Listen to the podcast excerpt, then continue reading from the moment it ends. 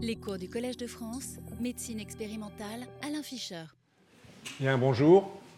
Donc nous allons euh, attaquer le, deuxième cours de cette série qui concerne euh, globalement l'auto-immunité, mais aujourd'hui voir un aspect un peu particulier de, de cet ensemble qui concerne l'implication de l'immunité innée, ce qui est en première approximation de l'inflammation, ce qui est un terme très générique qui définit euh, la survenue de phénomènes qui sont physiologiques dans le cadre de réponses anti-infectieuses, mais pathologiques dans le cadre d'un certain nombre de maladies auto-immunes inflammatoires, et qui sont essentiellement dus à la production de, cytokines, donc de protéines excrétées par certaines cellules du système immunitaire, et qui sont euh, liées à ce que l'on appelle l'immunité innée, dont on a déjà parlé.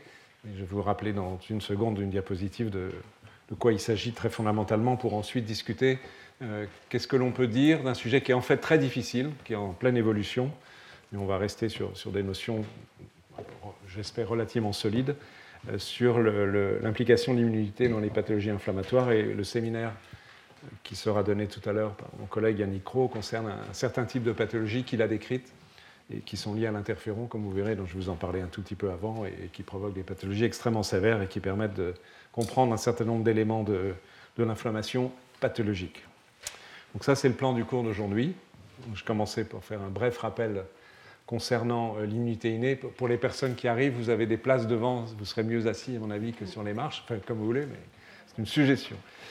Et avant donc d'évoquer ce qu'on appelle les maladies auto-inflammatoires, je vous expliquerai de quoi il s'agit, euh, de maladies de l'interféron, j'ai déjà fait allusion, et aussi, ça c'est une notion importante en relation avec le, l'ensemble du cours, ce que j'ai déjà dit un, tout petit peu il y a trois semaines, je crois, et puis ce dont on parlera plus abondamment dans les semaines suivantes, c'est la relation entre auto-inflammation et auto-immunité. Donc, auto-immunité, c'est la mise en jeu euh, pathologique donc des, cellules de l'immunité adaptative, la production d'anticorps ou, les réponses de lymphocytes dans, les maladies auto-immunes, comme le lupus.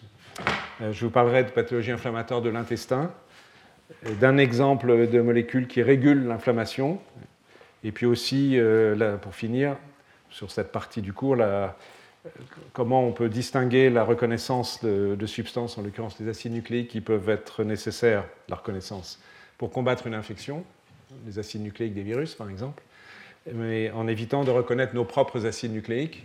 évidemment, si nous reconnaissons, si nous déclenchons une réponse immunitaire à partir de nos acides nucléiques, et nous sommes pleins d'acides nucléiques, l'ADN, l'ARN, etc., euh, nous déclenchons une maladie inflammatoire ou auto-immune. Donc on va, on va parler de tout ça. Et si on a le temps, je ne sais pas, on verra bien, j'attaquerai en fait le cours numéro 3.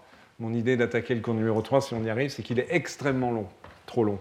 Donc si vous pouvez en faire un petit morceau aujourd'hui, ça serait pas mal, mais ce n'est pas gagné. On verra bien, on va s'adapter. Donc rappel sur l'immunité innée, ceux qui ont déjà assisté à certains de mes cours ont déjà vu cette diapositive qui vous représente une cellule de façon très schématique. Évidemment, voilà, une cellule, un noyau. Et en fait, à la surface de ces cellules, à l'intérieur de ces cellules dans le cytoplasme, et au, au, sein de certains compartiments de ces cellules, on appelle des endosomes ici, il y a des molécules qui sont schématisées par ces petits dessins, qui sont des capteurs qui sont capables euh, de reconnaître des molécules essentiellement d'origine étrangères. Par étrangères, je veux dire de micro-organismes ou d'organismes en général qui ne sont pas présents physiologiquement dans notre corps, donc qui reconnaissent des sucres, des acides nucléiques, j'en parlais un instant, euh, mais aussi des protéines, des mélanges de sucres et de protéines, etc., etc., de lipides qui sont exprimés par des bactéries, par des champignons, par des virus. Donc c'est une façon de très rapidement euh, reconnaître qu'il y a la présence de micro-organismes euh, au sein ou à proximité de cellules dans notre corps et de déclencher très rapidement une réponse immunitaire qui est une immunité innée, essentiellement sous la forme de cytokines qui sont pro-inflammatoires, donc qui déclenchent l'inflammation, donc c'est en relation avec ce que je vais vous dire. Et il y a plusieurs familles de ces récepteurs, il y en a quatre sur cette diapo, en fait il y en a plus. L'objectif n'est pas de vous les décrire, on en a déjà parlé il y a deux ans, et on en reparlera sûrement, sûrement l'année prochaine d'ailleurs sur un autre sujet. Euh, donc il y a des récepteurs, par exemple, qui sont à la surface des cellules et pour certains au sein d'endosomes d'une famille qu'on a en abrégé TLR, ça veut dire Toll-like récepteur, euh, qui, en fonction des numéros, et je ne vais pas entrer dans les détails, euh, il y a la combinaison. Vous voyez, il marche, certains d'entre eux sont exprimés sous forme d'hétérodimère ou d'homodimère, d'autres sous forme monomérique, et ils sont exprimés, encore une fois, soit à la surface des cellules, soit dans des endosomes. Ceux qui sont les endosomes, ils reconnaissent des acides nucléiques, donc des virus, schématiquement Ceux qui sont à la surface, ils reconnaissent euh, toutes sortes de, produits d'origine microbienne. Donc ils déclenchent une réponse immunitaire éventuellement s'ils reconnaissent telle ou telle euh, molécule microbienne. Il y a aussi à la surface des cellules les CLR, C-type-like récepteurs, qui sont des récepteurs de type lectine, c'est-à-dire qu'ils reconnaissent des sucres. Ils reconnaissent surtout des sucres. Vous avez quatre membres ici qui reconnaissent des sucres exprimés dans les champignons. Donc c'est une façon de détecter la présence de champignons et d'enclencher une réponse immunitaire à l'égard de ces champignons à proximité. Il y a d'autres récepteurs qui sont dans le cytosol, et on va, va plus particulièrement parler de pathologies liées à ces récepteurs-là aujourd'hui. Les NLR, N ça veut dire node, NOD, like receptors, on va y revenir, qui ont aussi des, composants, la, partie rouge de la, molécule, qui sont des répétitions de, fragments de, protéines, où il y a plein de leucines sont capables de reconnaître un certain nombre de, molécules chargées de micro-organismes et, et, ils déclenchent aussi des, réponses inflammatoires. Donc, toutes sortes de, micro-organismes sont susceptibles d'être reconnus dans le cytosol via les NLR, la famille est très grande. Et les RLR, deux molécules ici, RIG, I et MDA5, reconnaissent des acides nucléiques, on va en parler aussi à travers les pathologies. Il manque des récepteurs ici, ce n'est pas une liste exhaustive, ce n'est pas l'objet du cours. L'objet du cours, c'est de vous dire que donc, ces récepteurs physiologiquement et les voies les voies de signalisation qui transmettent des messages au noyau des cellules est l'essentiel pour induire la transcription de gènes qui codent pour des cytokines et d'autres substances. c'est une fonction très importante de l'immunité anti-infectieuse, mais leur dévoiement, leur, fonction par excès essentiellement, peut être associé à des pathologies inflammatoires. C'est de ça dont on va parler aujourd'hui. Donc, euh, si on parle de récepteurs, il faut parler un tout petit peu de signalisation, même si on ne va pas entrer dans les détails. Ici, l'exemple des Toll-like récepteurs. Hein, donc ah, je voulais revenir en arrière, on va voir comme ça. Donc, c'est encore une fois cette famille de protéines qui est pour beaucoup d'entre elles, les membres, enfin, entre eux, les membres de la famille sont à la surface des cellules et certains dans, les, dans des vacuoles, enfin pas des vacuoles, les compartiments intracellulaires qu'on appelle les endosomes.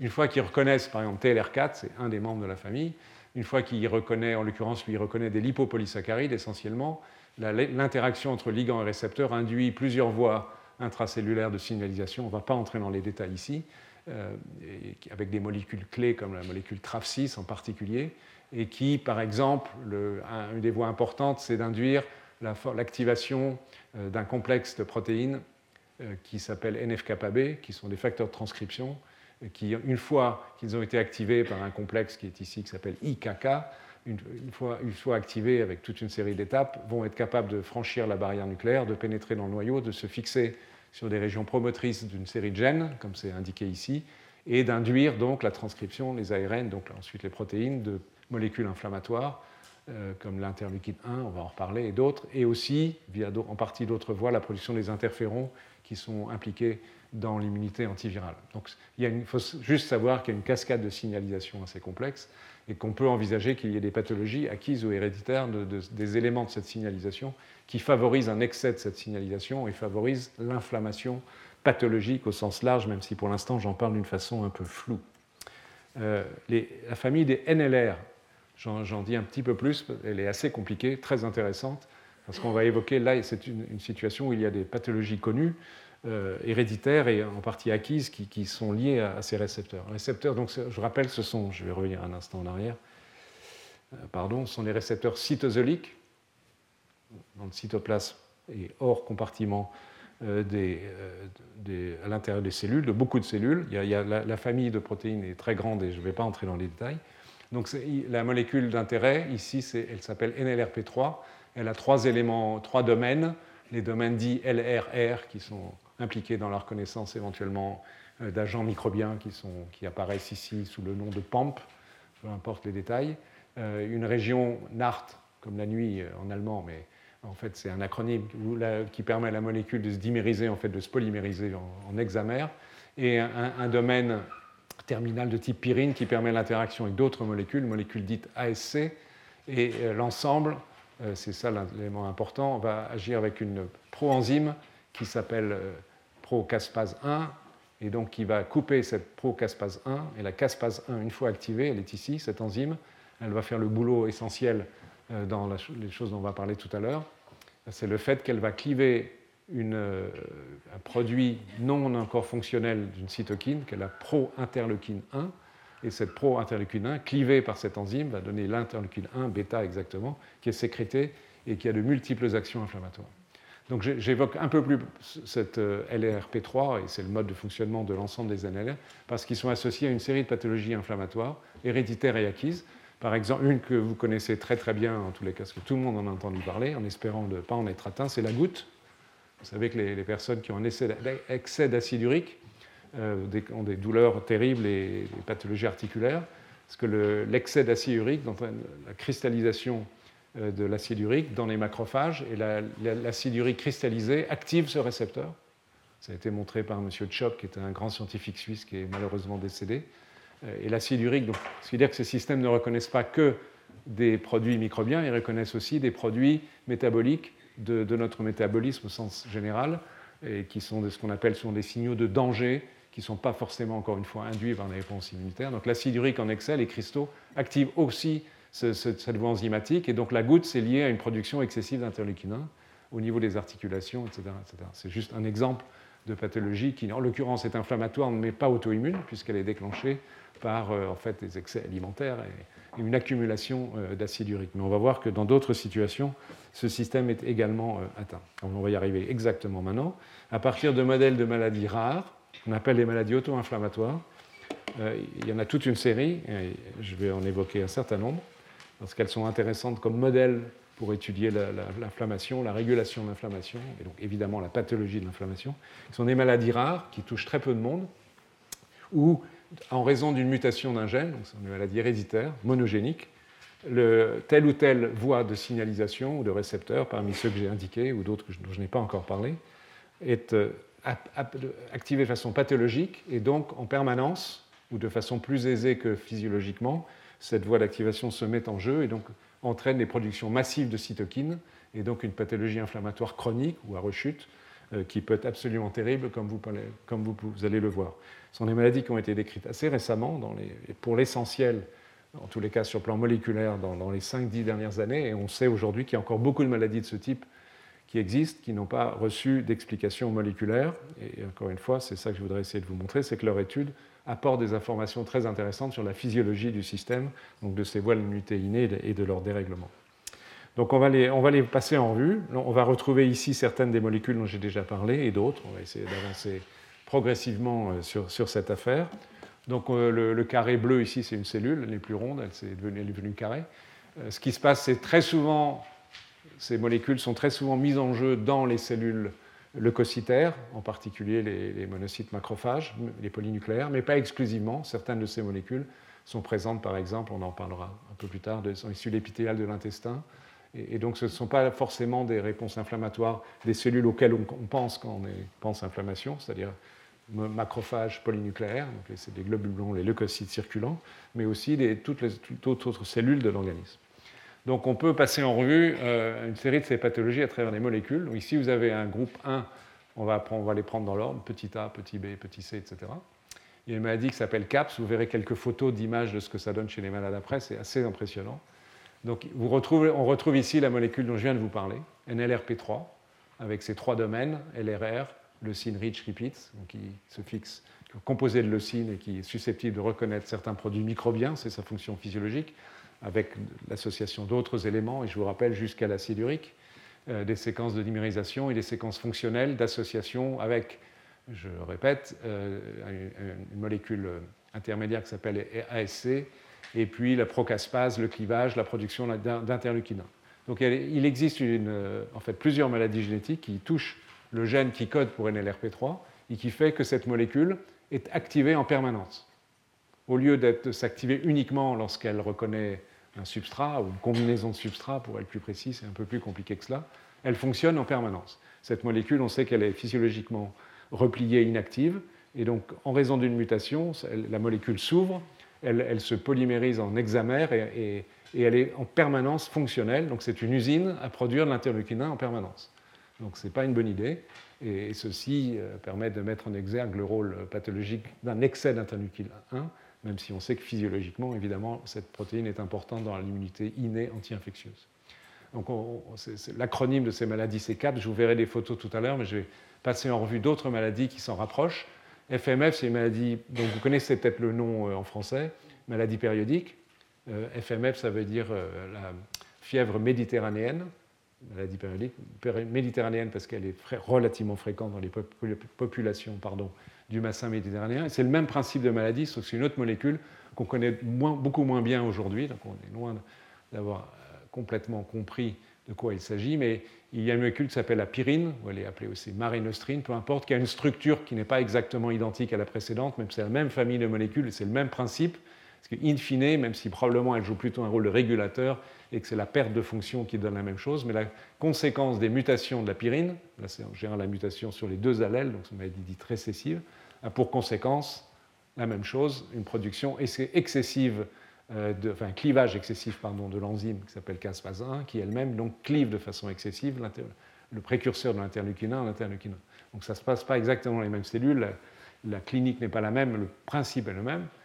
À nouveau, une autre pathologie qui, qui, concerne un autre membre de la même famille, NLRC4, à peu près la même organisation structurale de la protéine par rapport à NLRP3, avec le, les domaines euh, rich Repis, NART et, les séquences d'interaction d'autres molécules. Et à nouveau, ces mutations provoquent un excès euh, d'activation de caspase 1 et un excès de production d'interleukin. Donc on a une série de, pathologies, en fait il y en a encore d'autres, euh, qui touchent notamment les, les, récepteurs de la famille NLR, qui fonctionnent de façon systématique, sans régulation, avec un petit peu d'approximation, et de façon absolument excessive, et qui crée une pathologie qu'on pourrait appeler une IL1-pathie, qui est complètement liée à l'excès de production d'IL1.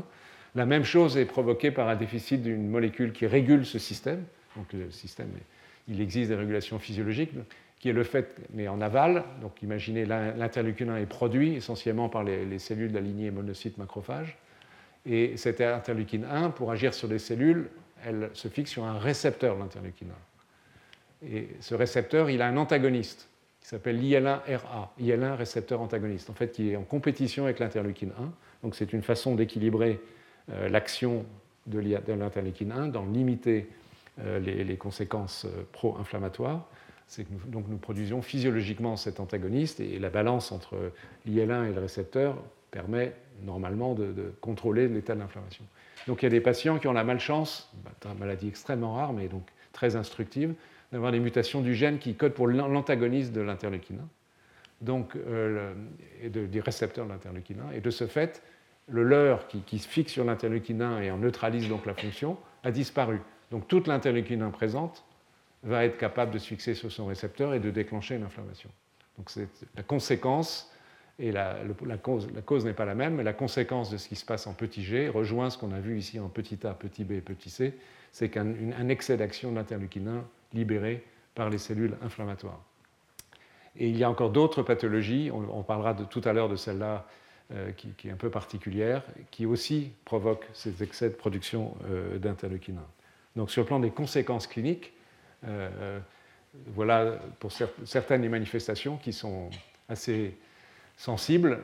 vous avez ici la peau, le système nerveux central, le, muscle et les os et, d'autres organes. Donc ce sont des pathologies poly euh, organes qui peuvent donner des, éruptions, euh, c'est le moindre mal, ou des, lésions de type érysipèle euh, dans, ces pathologies, en particulier qu'on peut le voir dans le syndrome dit CAPS, c'était les, mutations d'un LRP3. Il peut y avoir une hydrocéphalie, c'est ce qu'on voit ici. il peut y avoir une atteinte de la, de la, rétine avec un œdème papillaire lié à l'inflammation locale. il y a ici un renforcement des structures qui montre qu'il y a une inflammation de, de régions méningées et autour du cortex cérébral. Au niveau osseux, dans toujours cette maladie qui s'appelle CAPS, qui sont les mutations d'un LRP3, euh, il, peut y avoir des déformations du cartilage parce qu'en fait l'inflammation touche aussi directement les cellules du cartilage. Le même phénomène se passe au niveau des chondrocytes, c'est-à-dire les cellules qui produisent le cartilage, et la conséquence c'est un excès de production de cartilage de façon un tout petit peu schématique. Euh, il y a dans une autre maladie ici, ça c'est celle où il y a l'excès de, où il y a le défaut de, de l'IL1 récepteur antagoniste il y a des, anomalies d'ossification qu'on retrouve ici sous une autre forme dans la maladie euh, CAPS, au niveau des colonnes vertébrales. Vous voyez, ça peut provoquer des déformations extrêmement sévères. Euh, ici, ça c'est la maladie périodique, cette maladie relativement fréquente par rapport aux autres, toute proportion gardée, qui donne des, crises de fièvre. Toutes ces maladies provoquent de la fièvre, qui est le premier symptôme inflammatoire lié à la production d'interleukine 1 et d'autres cytokines, et donne par exemple un épanchement pleural, que vous voyez ici, c'est une radiographie du thorax, peut donner aussi des, expressions oculaires, ou aussi le renforcement, ici c'est au niveau de la cochlée, une inflammation de la cochlée, donc au niveau de l'oreille interne. Donc les atteintes sont multiples, sévères, récidivantes, et ce sont des, patients qui sont gravement handicapés. Au passage, ce n'est pas l'objet du, cours d'aujourd'hui, mais j'en dis un mot parce que c'est quand même une information intéressante sur le plan médical. C'est que depuis que les quelques années où nous savons que toutes ces pathologies sont inhérentes à une production ou à une action excessive d'interleukine 1, on a une thérapeutique logique qui est de neutraliser l'interleukine 1. Et on peut, en agissant avec des anticorps ou des substances qui neutralisent l'interleukine 1, soulager beaucoup ces patients, ce qui par ailleurs au passage démontre, si on est raisonné sur le plan scientifique, de façon absolument rigoureuse le, fait que l'interleukine 1 est responsable de l'essentiel de ces pathologies. Euh, autre euh, maladie dans cet ensemble. Je vais vous dire un mot un peu particulier pour vous montrer que la, régulation de l'inflammation amène parfois à considérer le rôle de molécules relativement inattendues, en l'occurrence des lipides, en partant à nouveau d'une pathologie héréditaire comme élément illustrant, dont l'acronyme est en anglais HIDS, qui veut dire syndrome hyper-IgD. IgD, c'est une forme d'immunoglobuline, des immunoglobulines grandées. En fait, c'est un aspect anecdotique de la maladie. Il se trouve que ces malades ont un parfois, pas toujours, un excès de cette euh, immunoglobine dans leur sérum, mais en fait, ce n'est pas un élément important de la maladie, ça peut éventuellement aider à les reconnaître, mais ce sont aussi des patients qui ont des fièvres récurrentes, des pathologies inflammatoires très très sévères, et cette maladie, elle est due à une anomalie du métabolisme d'une enzyme qui s'appelle la mévalonate kinase, MVK en abrégé, qui est impliquée dans la synthèse du cholestérol. Donc on a une espèce d'énigme tout à fait étonnante, où des patients qui souffrent euh, euh, d'un défaut partielle, plus ou moins sévère, de synthèse de cholestérol sont atteints d'une maladie auto-inflammatoire avec des fièvres récurrentes, des épisodes douloureux terribles. Ils ont aussi, par exemple, une augmentation de volume de leur rate et, d'autres symptômes. Je ne vais pas entrer dans, les détails. Donc, c'est une maladie héréditaire rare. Et comment essayer de comprendre comment peut-on relier le métabolisme du cholestérol avec l'inflammation? A priori, c'est une question euh, qu'on n'imagine pas avec une réponse aisée. En fait, probablement maintenant, depuis très peu de temps, on comprend le mécanisme et même s'il est un peu particulier, j'ai souhaité vous en dire un mot juste pour illustrer le fait que l'inflammation n'est pas strictement euh, le, produit des, protéines de, l'immunité, en l'occurrence de l'immunité innée, mais interfère avec euh, un certain nombre de notions du métabolisme, en l'occurrence le métabolisme des lipides et du cholestérol, et que ceci peut nous amener à réfléchir à d'autres considérations dont je ne parlerai pas aujourd'hui, qui est par exemple le rôle de l'inflammation dans l'athérosclérose. On sait que les, plaques d'athérome sont associés à des réactions inflammatoires sévères. Et c'est en soi un sujet qui pourrait mériter un cours, peut-être un jour on fera ça, et qui relie euh, métabolisme des graisses et, immunité. Donc en l'occurrence, ça passe en partie par l'interféron, en partie par l'interleukinin. Il y a des travaux très récents, je vais vous illustrer euh, dans la diapo qui suit, qui relient le métabolisme du cholestérol, qui se passe par là. Je vous épargne la voie biochimique avec toutes les étapes, mais une des enzymes, donc c'est cette fameuse mévalonate kinase, qui dans une maladie rare, je me répète, est déficiente. Donc, en haut de ce petit schéma euh, est situé, avec les deux bâtonnets bleus, si je puis dire, le récepteur d'interféron. On commence à parler d'interféron, on va beaucoup parler d'interféron aujourd'hui, et dans le séminaire de Yannick Rowe encore plus. Euh, l'interféron, euh, le récepteur de A de l'interféron, reconnaît l'interféron bêta, qui est marqué par ces petites croix violettes, et parmi les nombreuses actions d'interféron, qui induisent la production d'un très grand nombre de protéines, il interfère aussi avec le métabolisme de cholestérol. Et en fait, il, contrôle négativement le, métabolisme du, cholestérol. Pardon. Il fait diminuer la quantité de cholestérol. Et des chercheurs, dans une étude extrêmement récente, qui a été publiée l'année dernière, ont montré que ceci avait une implication sur d'autres voies euh, de euh, reconnaissance de, récepteurs d'immunité innée qui sont physiologiquement impliqués dans l'immunité anti-infectieuse, mais ici c'est une régulation donc indépendamment d'une infection euh, pour l'instant, et qui vont entraîner l'activation de cette voie qui normalement est impliquée dans la reconnaissance euh, des acides nucléiques ADN. Je pense que Yannick Rowe en parlera tout à l'heure. Oui.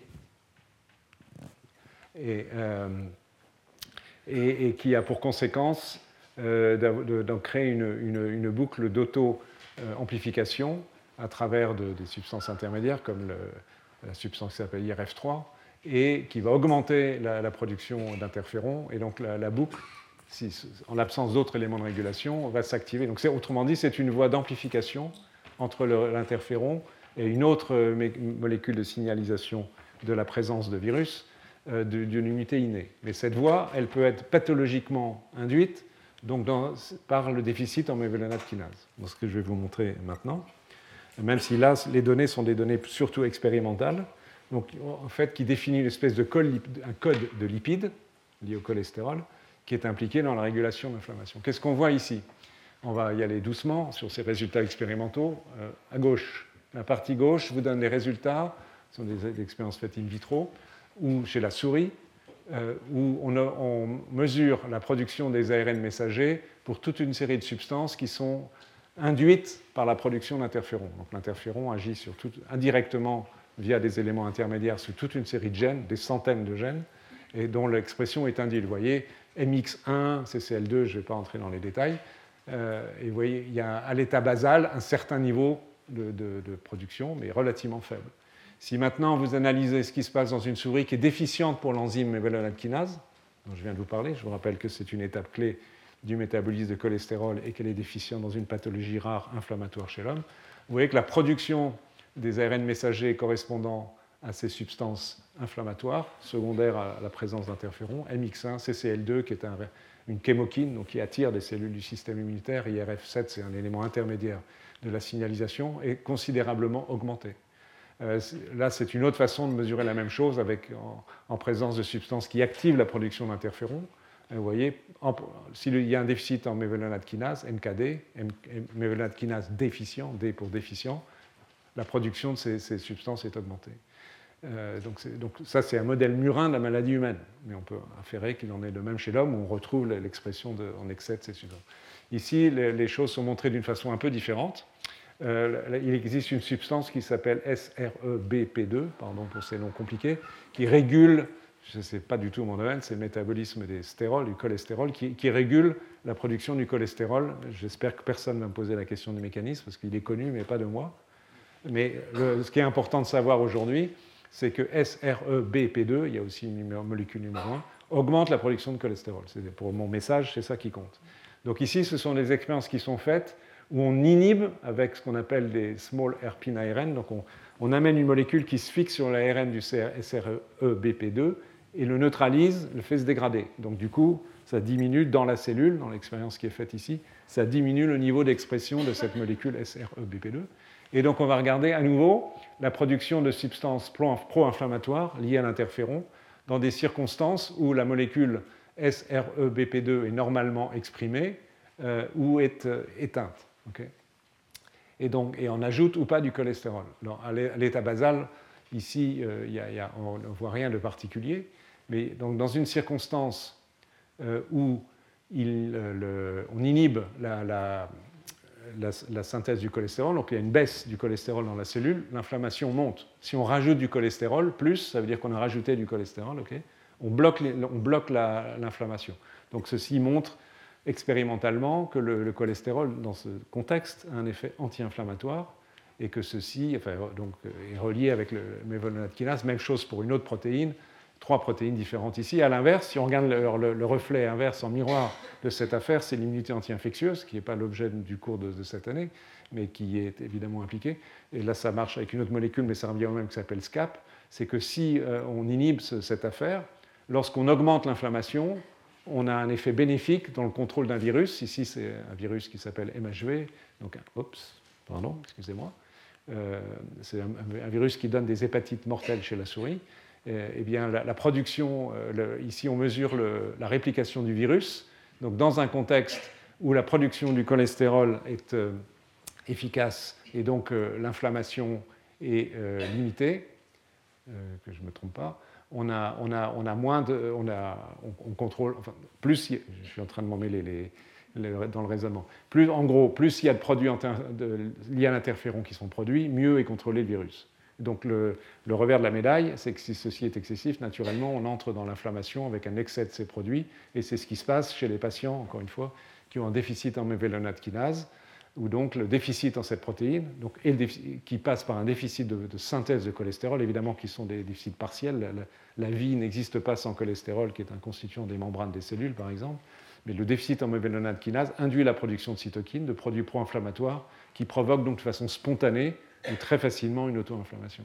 Donc c'est une façon, à travers cet exemple, de, vous montrer qu'il y a des relations, je pense qu'on est loin de tout comprendre dans cette affaire, entre inflammation et, le métabolisme en général. Ici, métabolisme des lipides, métabolisme du cholestérol. Je continue mon, parcours de, ces maladies monogéniques rares qui nous apportent des informations sur le, sur le contrôle de l'inflammation. Ce sont des diapositives extraites d'une revue. Euh, s'il y a des gens qui sont passionnés par ce sujet, je vous suggère la lecture de cette revue, Annual Review of Immunology, qui fait très bien le point sur ces pathologies et qui est euh, à peu près d'actualité parce qu'elle date seulement d'il y a quelques mois. Euh, à nouveau, la molécule NOT2 fait partie de cette même famille des NLR, donc de récepteurs cytosoliques qui reconnaissent des produits microbiens physiologiquement, mais il existe des pathologies donc où le, gène qui code pour cette molécule qui s'appelle NOT2 est muté de telle façon que la molécule est hyperactive. Elle est spontanément active. Ce n'est pas une perte de fonction, comme la plupart des mutations provoquent dans les maladies génétiques, mais un gain de fonction. Donc de façon permanente, euh, cette molécule est active. Simplement, ici, la signalisation euh, qui est en aval, ce n'est pas de produire pour l'essentiel un excès d'interleukine 1, même si c'est impliqué aussi, mais d'activer par la voie NF-κB, dont je l'ai déjà dit un mot tout à l'heure, un excès euh, donc de ce facteur de transcription est retrouvé dans le noyau des cellules, ça c'est censé vous représenter le noyau de la cellule, et d'activer un certain nombre de, protéines, l'interleukine 1, mais d'autres. Donc c'est un autre type de pathologie et ce syndrome, la maladie s'appelle le syndrome de Blow, euh, qui donne aussi des éléments de fièvre et d'atteinte rhumatismale extrêmement sévères euh, chez ces patients. Ce sont des pathologies extrêmement rares. il y a un autre exemple avec encore un autre type de molécule, je ne vais pas entrer dans, trop de détails, mais ça, vous voyez que ça, c'est intéressant simplement parce que cette maladie, la petite b, CAMPS, c'est un nom, euh, des acronymes qui ne sont pas extrêmement aisés à retenir, mais cette pathologie concerne les cellules de la peau, les kératinocytes. Le message, il est là. Je, l'ai déjà évoqué, mais cela l'illustre de façon plus précise. C'est que les pathologies euh, auto-inflammatoires ne concernent pas que les cellules du système immunitaire. Les maladies dont j'ai parlé jusqu'à présent, y compris le syndrome de Blow, touchent essentiellement les polynucléaires et les macrophages. Mais cette pathologie-là, elle concerne les kératinocytes. Et la conséquence de l'hyperinflammation, voit cette voie euh, métabolique qui comporte des éléments de signalisation intermédiaire qui à nouveau provoquent une production excessive de NF-κB, ça donne une forme particulière de psoriasis.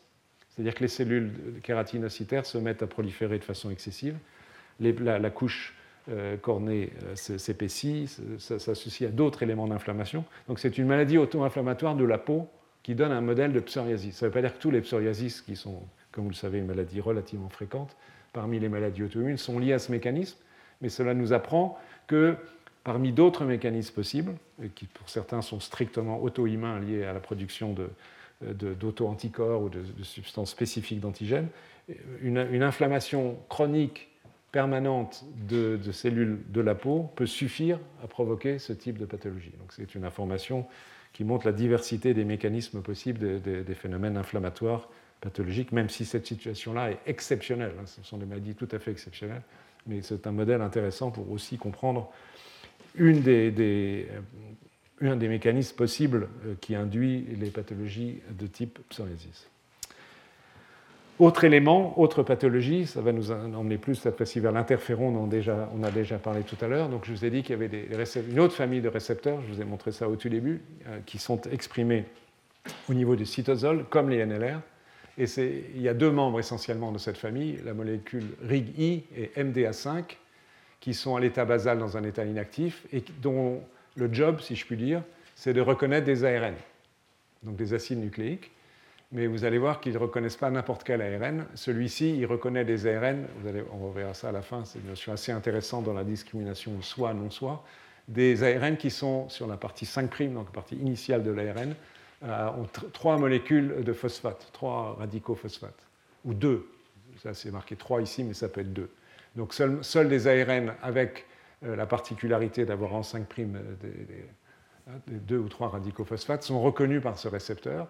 Et à, travers une série d'éléments intermédiaires, la conséquence finale, la signalisation en aval, ça va être une production massive d'interférons de type 1. Donc c'est une, façon naturellement d'induire une immunité contre des virus puisque, on va le revoir tout à l'heure, il y a des virus qui ont ces particularités chimiques, d'avoir des, euh, radicaux phosphates à l'extrémité de leur ARN, et, donc qui déclenchent cette réaction. Dans, le cas présent ici, cette molécule MDA5 reconnaît des ARN double brun, en anglais DS double stranded RNA, des longs ARN, qui correspondent à certains ARN viraux. Et à nouveau, euh, ces, molécules vont se polymériser euh, à la surface des mitochondries et avec d'autres phénomènes dont je vous passe les détails, induire en aval, même conséquence, la production d'interférons. Donc ce sont deux façons différentes de reconnaître, sur le plan de l'immunité anti-infectieuse, la sélection dans l'évolution les a privilégiés pour cela, de reconnaître éventuellement la présence d'ARN d'origine virale dans le cytosol, et donc de répondre, de déclencher une réponse immunitaire protectrice contre des virus. Mais là, je vous parle de cela aujourd'hui parce qu'il existe des pathologies inflammatoires, et non plus donc une réponse appropriée anti-infectieuse, mais une pathologie inflammatoire qui est liée à un, fonctionnement excessif de ces systèmes. Euh, et je vais vous le montrer premièrement avec cette, cette, pathologie qui est très particulière, qui a été décrite récemment, d'une molécule qui s'appelle ADAR1. Donc il y a des, une pathologie extrêmement rare chez l'homme où cette protéine s'appelle ADAR1, je vais vous en parler dans une seconde et vous expliquer ce qu'elle fait, est déficiente. Et les patients qui ont ce déficit en ADAR, ADAR1, ont une maladie inflammatoire extrêmement sévère liée à une production massive d'interférons, avec des conséquences qu'on va revoir tout à l'heure à, propos d'autres pathologies.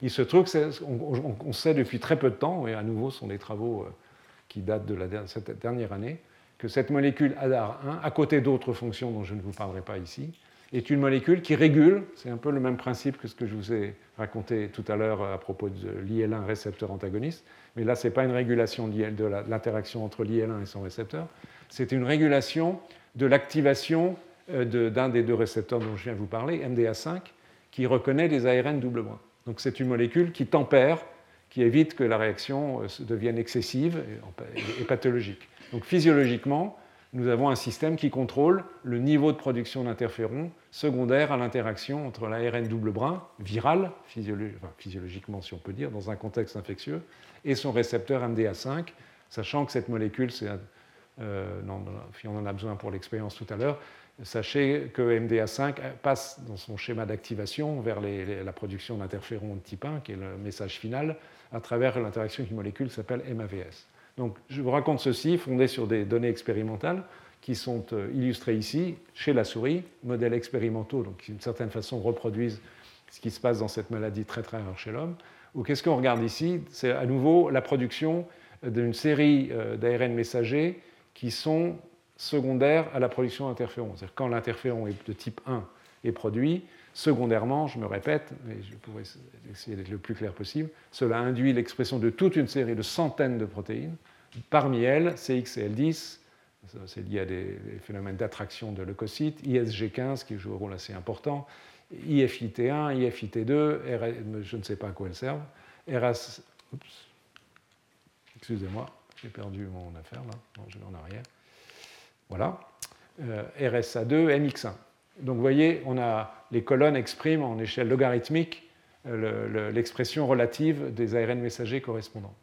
Donc dans une souris sauvage, ici, euh, elle exprime un certain niveau, 1. Une souris qui n'exprime pas cette molécule ADR1, vous voyez que la production de CXCL10 est multipliée par 1000. C'est absolument considérable. Et c'est la même chose pour ESG15, etc., etc., etc. Si on, essaie de savoir comment ça fonctionne, cette hyperproduction est un facteur 1000, c'est considérable en biologie. Donc vous pouvez imaginer ce qui se passe chez les patients qui ont ce déficit. Si on neutralise le, récepteur qui s'appelle TMEM173, désolé de la terminologie, qui est impliqué dans la reconnaissance des ADN, non pas des ARN, vous voyez qu'on ne change rien. C'est-à-dire que la colonne bleue est équivalente schématiquement à la colonne grise, idem ici, c'est même un peu plus élevé d'ailleurs. Et par contre, si on, la souris, on inactive non seulement ce qu'on a fait dans la première expérience ADAR ou ADAR1, mais on inactive aussi le gène qui code pour MAVS. Donc cette souris est doublement déficiente. Elle n'a pas d'ADAR1, elle n'a pas d'MAVS. Et vous voyez, euh, ce sont les colonnes rouges, que les colonnes rouges sont revenues au niveau des colonnes blanches. Donc ceci démontre que la régulation de cette signalisation euh, de reconnaissance physiologiquement, l'ARN double brin par MDA5, qui est régulé par ADAR1, cette voie passe par MAVS. Donc c'est cette voie qui est bien sous ce contrôle. Donc physiologiquement, cette voie existe, permet l'immunité antivirale, est contrôlée pour éviter qu'elle soit excessive. Et donc cette molécule régulatrice, c'est démontré par la maladie et par ce modèle murin qui a été fait ensuite, joue un rôle essentiel dans, l'homéostasie du, système et vous montrez montre que les choses sont, très finement régulées. Donc la conclusion, très claire, c'est que, je crois, j'espère, le déficit en ADA1 provoque une maladie auto-inflammatoire. Donc ces patients ont en permanence des poussées d'inflammation liées à cette production inhérente à cette production massive d'interférons de type 1 et de toute une série de conséquences, on va revenir. Maladie qui est sévère, donc par défaut de contrôle de capteurs cytosoliques, MDA5, de la présence d'ARN. Donc là, il est possible dans ce contexte-là, mais ce n'est pas complètement clair, que les poussées de la maladie soient déclenchées par la reconnaissance d'un virus. Donc c'est sûr, en tous les cas, intuitivement, on peut imaginer que s'il y a des ARN double brin dans le cytosol de la cellule de ces patients, l'activation va se faire de façon aussi massive et faire que ce n'est pas forcément une production constitutive d'interférons, mais que ceci est favorisé par l'interaction virale. Donc l'infection déclenche l'inflammation. Donc voilà un, modèle de contrôle connu. Il y en a sûrement un certain nombre d'autres qu'on ne connaît pas encore aujourd'hui. Les maladies de l'interféron, je vais vous en parler un peu, et ça sera discuté plus en détail ensuite par, Yannick Croc, qui est le spécialiste mondial de ces pathologies, c'est lui qui les a décrites tout simplement. Euh, je, reprends ce petit schéma, cette diapo que je vous ai déjà montré la semaine dernière, pas la semaine dernière, il y a trois semaines, et que je vous montrerai encore un certain nombre de fois dans les cours à venir, puisque je, m'aide, vous l'avez déjà entendu, à chaque fois que possible de modèles génétiques humains pour, essayer d'apprécier l'existence de telle ou telle voie impliquée dans le contrôle physiologiquement de l'auto-immunité ou l'inflammation et donc et impliquée en pathologie dans telle ou telle de ces maladies. Donc là, on a parlé euh, la dernière fois, c'était le séminaire de Frédéric Rioloca, de l'apoptose lymphocytaire, et il vous a montré que un défaut, d'un certain type de défaut génétique faisait qu'il y avait un défaut de mort des lymphocytes auto-humains et que ceci était associé à l'auto-immunité. Donc ce n'est évidemment pas le sujet du jour. Le, sujet du jour va être brièvement pour l'instant et plus en détail dans le séminaire, la situation où les maladies inflammatoires, auto-inflammatoires et auto-immunes sont créées, sont provoquées pardon, par une production excessive d'interférons type 1, ce qui est déjà le cas de la, maladie dont je viens de vous parler, ADAR1, et de toute une série d'autres. Je vous rappelle au passage, donc, euh, par définition, tous ces mécanismes, celui en noir et les quatre en gris clair, euh, sont non redondants. Il suffit qu'un seul soit déficient pour qu'une pathologie auto-immune ou anti-inflammatoire soit euh, déclenchée, ce qui n'est pas forcément le cas en termes d'immunité anti-infectieuse où il existe une certaine redondance. Mais c'est un autre sujet dont on parlera une autre fois. Euh, reprenant les petits schémas issus de la même revue dont j'ai déjà extrait quelques figures tout à l'heure, voici une série de maladies, on va les reprendre d'une autre façon, qui ont en commun le fait que maladies génétiques rares, toujours le, même principe de départ en termes d'observation médicale, qui provoquent un défaut soit euh, du catabolisme des acides nucléiques, la façon dont on dégrade les acides nucléiques qu'on produit en permanence, parce que imaginez chaque cellule la quantité d'ADN qu'il y a, quand une cellule meurt, ça libère une quantité énorme d'ADN, mais aussi de toutes sortes d'ARN, les ARN messagers, les ARN ribosomaux, les ARN de transfert, etc. etc. Donc il existe des systèmes de catabolisme qu'on verra sur les diapos suivantes. Il y en a des enzymes comme, qui s'appellent TREX, ou c'est des enzymes qui dégradent les ARN ici. Donc à chaque fois qu'une de ces molécules est mutée, par exemple celles qui sont en bleu là, petit d, AGS 1 à 6, il va y avoir accumulation d'acide nucléique dans la cellule qui va être reconnue par les récepteurs cytosoliques des ARN ou des ADN et déclencher une production d'interférons excessive. Et c'est le cas de, défaut, donc de dégradation en raison de telle ou telle anomalie enzymatique ou moléculaire. Et c'est le cas aussi si des récepteurs directement impliqués dans la reconnaissance des acides nucléiques MDA5, on en a déjà parlé tout à l'heure, ou RIC1, s'ils sont eux-mêmes mutés, qui fonctionnent de façon constitutive. Donc ils fonctionnent, ils se trompent, entre guillemets, ils font comme s'ils reconnaissaient l'interférent, excusez-moi, des acides nucléiques en permanence. Ou celui-là, à travers une molécule qui s'appelle des, petits euh, dinucléotides SIGAS, qui reconnaissent qui sont les ligands de l'ADN, cette fois-ci, non plus de l'ARN, dans le cytosol, qui, se fixent ensuite, qui entraînent une réaction chimique et la dimérisation des, des, dinucléotides cycliques, reconnue par une molécule qui s'appelle STING, et à nouveau euh, embranchement biologique et production d'interférons. Donc, cette molécule-là, STING, ça donne la maladie SAVI. Euh, AGS7, je vais vous dire dans une seconde ce que veut dire AGS, euh, lié à des mutations de MDA5, et les mutations de toutes ces molécules ont en commun, par des mécanismes différents, d'aboutir à une production excessive d'interférons. Il en est de même de ces maladies dont la physiopathologie est un peu plus compliquée, une maladie dite de Candle. Donc toutes ces, ça fait, je ne sais plus combien, une quinzaine de maladies, très rares, relativement rares, héréditaires, auto-inflammatoires, toutes associées à une production excessive d'interférons de type 1. Euh, et AGS, je ne vous ai pas introduit AGS, j'aurais dû le faire déjà. AGS, c'est l'abréviation de syndrome d'Ecardy-Gouttière. Ecardy-Gouttière étaient deux pédiatres qui travaillaient à l'hôpital où je suis, l'hôpital Necker, et qui ont décrit des maladies très sévères euh, du système nerveux de jeunes enfants, qui sont en fait, ce que Yannick a montré, des conséquences de ces productions excessives d'interférons de type 1, éventuellement en période néonatale, en raison de mutations de tel ou tel des gènes qui codent pour ces protéines. Donc, ce qui fait que l'expression de cette maladie, ou syndrome plutôt des Carney-Gouttière, peut être prénatale, et puis ensuite il y a toute une série de formes, je ne vais pas entrer dans les détails ici, et Yannick en parlera peut-être tout à l'heure, euh, de, de, pathologies plutôt un peu moins sévères lorsque on avance en âge. Mais un point qui est intéressant que je vais essayer de discuter dans un instant, c'est qu'à côté d'une pathologie inflammatoire directe avec des lésions du cerveau, il y a un lien avec le lupus. SLE, c'est lupus en anglais, lupus érythémateux. Donc, lupus érythémateux, on en a déjà parlé il y a trois semaines. Je pense que je vous en reparlerai dans les cours qui viennent, parce que c'est une des maladies auto-immunes emblématiques. Mais le lupus érythémateux, c'est une pathologie, en principe, qui n'est pas inflammatoire, au sens euh, immédiat du mot, mais une pathologie qui est liée à la présence d'auto-anticorps. Donc il met en jeu les lymphocytes B et indirectement les lymphocytes T, qui sont euh, des auto-anticorps qui reconnaissent l'ADN. Donc accumulation d'anticorps anti-ADN, formation d'IMA complexe avec toute une série de lésions secondaires dans, dans l'organisme. Et là, on voit apparaître curieusement, dans une situation où il y a un excès de production d'interférons, de type 1, le lupus. Donc tout à l'heure, on va essayer de discuter quel est le lien entre excès de production d'interférons de type 1 et maladie lupique. On a quelques idées, mais les choses ne sont pas complètement claires. Donc voilà une illustration clinique à nouveau euh, de, ce dont on parle. Malheureusement, ce sont des maladies extrêmement sévères. Certaines donc, provoquent des lésions euh, cérébrales tellement sévères que les enfants sont gravement handicapés euh, dès la naissance.